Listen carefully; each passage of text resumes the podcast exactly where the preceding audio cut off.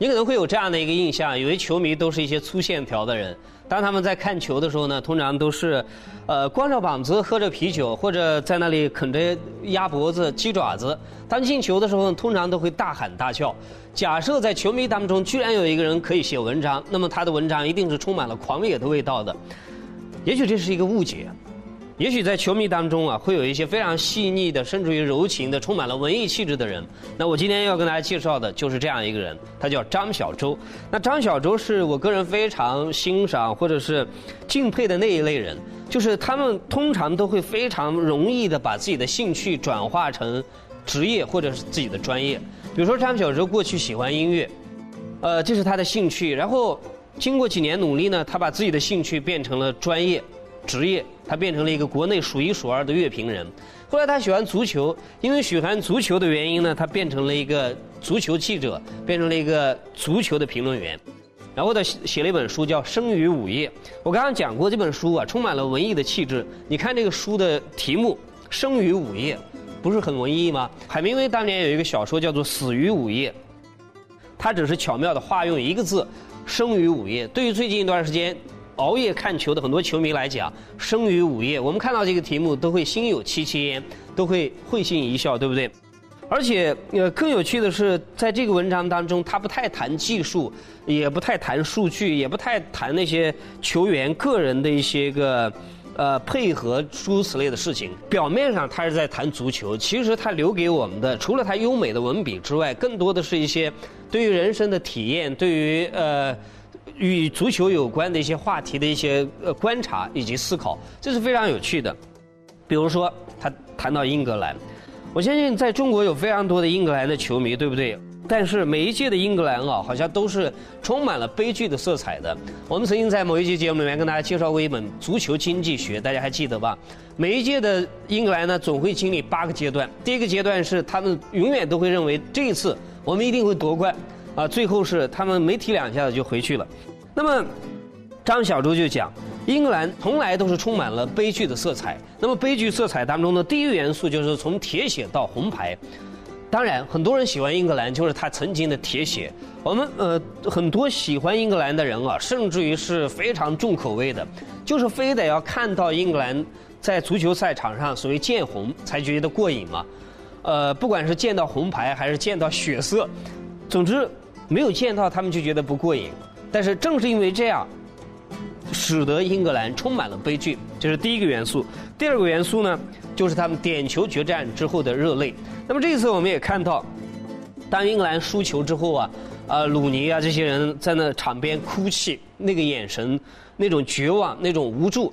当然，我们也跟着情绪波动很大，也充满了悲剧的色彩。这也就是很多人在英格兰输掉之后依然喜欢他的一个重要的原因。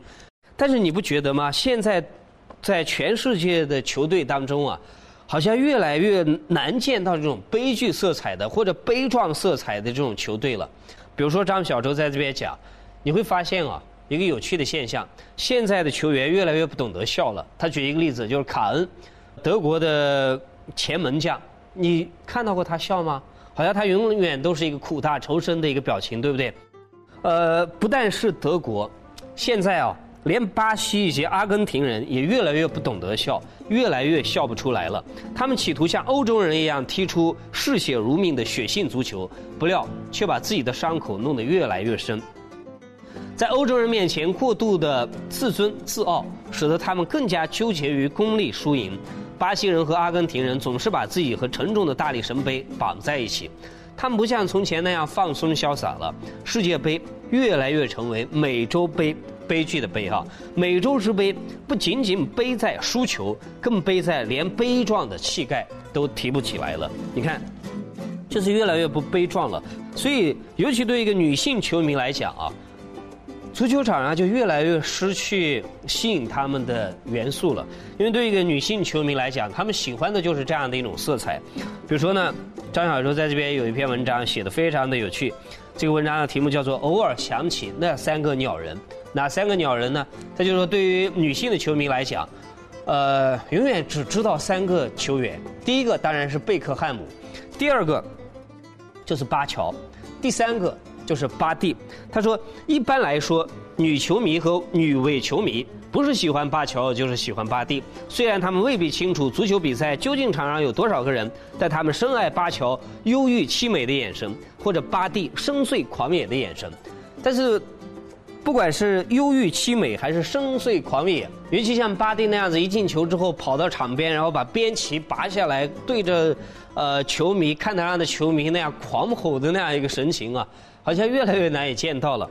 所以你可以看到这本书不但适合一般的球迷看，对于一般非球迷来讲，或者伪球迷来讲，都是一个很有趣的一个阅读读物。而且他有一些有趣的观察，我觉得很有意思。有一次呢，他在马德里，他说在马德里太阳门地铁站，一个衣冠楚楚的老头在拉小提琴，他老婆陪着他，头戴漂亮的礼帽，嘴上的口红浓艳欲滴。老头拉的不好，但他锲而不舍，一遍又一遍，拉错了从头再来。显然他根本不是为了讨钱。在太阳门广场上，一个没有双臂的人嘴叼着一个装着硬币塑料杯讨钱，摇头晃脑，神气活现地摇晃出令人肝颤的节奏。附近一个书店的门口，一个落魄的文人坐在地上奋笔疾书。地上摆的摊子上写着：“我卖诗，你觉得值多少，你就给多少。”我喜欢这样的马德里，人活得多有尊严啊！阴沟里的星空，你不觉得阴沟里的星空是一个非常点题的讲法吗？其实对于很多喜欢足球的人来说，足球就是他们人生里面哈，呃，阴沟里的星空。我们的人生里面，呃，常常充满了无助，充满了迷惘，甚至于充满了绝望。但是在这样的无助里面，在这样的迷惘里面，甚至于在绝望里面，永远都会有一片星空为我们亮起。